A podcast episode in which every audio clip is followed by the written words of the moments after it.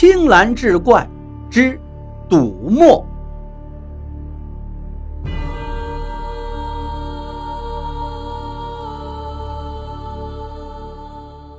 话说明嘉靖年间，江南泾县县城里有一位以写字作画为生的男子，叫江上秋。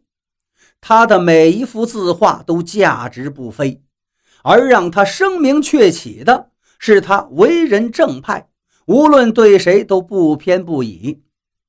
这年三月初二的上午，江上秋独自一人在县城的一家茶楼里喝茶，刚喝了几口，忽听得两人在茶楼里大声争吵。江上秋很快就把这事情听了个大概。原来呀，县城中有两家制墨的作坊，一家是何记，另一家是孟记。何记磨坊的老板叫何大盘，财大气粗啊；孟记磨坊的老板叫孟世上，为人沉稳。刚才呢，这孟世上正在茶楼里跟一位外地来的客商谈买卖墨锭的生意，不巧。何大盘也跟几位朋友在茶楼里喝茶，而何大盘他们坐的桌子正与孟世上的桌子是邻桌。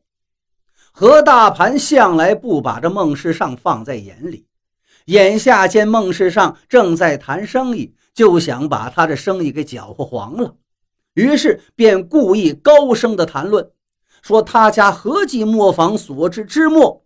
比那孟记磨坊所制之墨好的简直不可同日而语。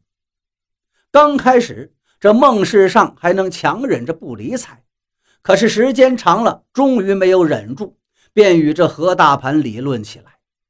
何大盘呢，等的就是这个，于是他趁机是大吵大闹，把孟记磨坊的墨数落得一文不值。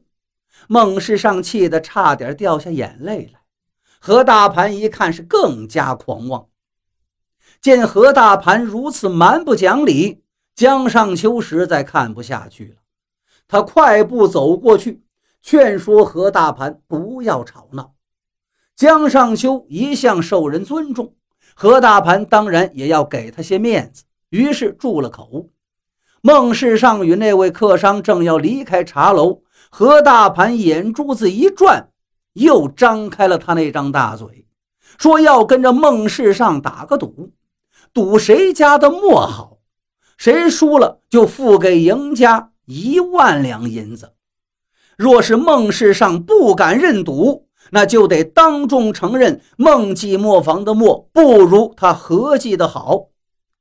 何大盘此言一出，等于把孟世上给逼到墙角了。孟世上沉默半晌，然后不卑不亢地说道：“何大盘，我愿意赌，但是赌墨的方法却不能由你说了算。如果你真的要赌，那我们就请江先生分别用咱们两家之墨，在同样的两张纸上写上同样的字，封存起来。十年之后开启，看谁家的墨写下的字。”墨迹浓艳，相比之下，谁家的墨迹淡薄，谁就认输，输一万两银子。何大盘不以为然呢，十年的期限太长了。孟世上则打断他的话说：“何大盘，如果你愿意赌，那就这样，此事到此为止，如何？”何大盘哪肯就此罢手，于是把脖子一梗道。到此为止，你想得美！就按照你所说的方法来赌，你就等着准备好银子吧。江上秋想了想，把孟世上拽到一旁，悄声劝道：“孟老板呀，要不这个赌就不打了吧？”孟世上却道：“江先生，您的好意我心领了，但今日之赌非打不可呀。”见何孟两人都无退让之意，江上秋只得点了点头。既然二位执意要赌墨，那么我就来做这个见证人。何梦二人回到各自的作坊里，各取了一只墨锭，来到了江家。已经回到家中的江上秋，在两只同样的砚台里放入同样多的清水，接着他拿着那两只墨锭，分别在两个砚台里研磨了同样长的时间，这样就保证了两只墨锭是在同样条件下被研磨出墨汁的，而时间的长短则以燃尽同样长度的檀香来计算。江上秋在桌子上铺开两张同样大小的宣纸，使用两种刚被研出来的墨汁，分别写下了“赌墨十年之约”这一行字，然后在两张宣纸的下方写上了标注：“合记磨坊”与“梦记磨坊”，还有日期。然后江上秋搬来一只木箱，当着何梦两人还有前来看热闹的众人。把那两张宣纸收入箱中，然后用三把大锁穿过木箱上的搭扣，锁好之后，分别给了何梦两人一人一把钥匙，而第三把钥匙则留给自己。这样一来，以后只有他们三个人都在场，同时把锁打开，木箱才能开启。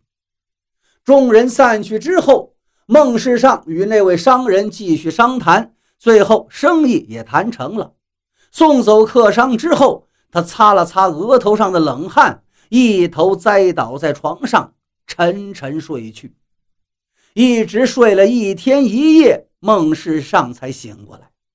从那天开始，他便经常走南闯北，到外地去售卖他家的墨锭。而一有空闲，他便待在作坊里，与制墨的师傅们一道。反复琢磨，怎样才能做出更好的墨来？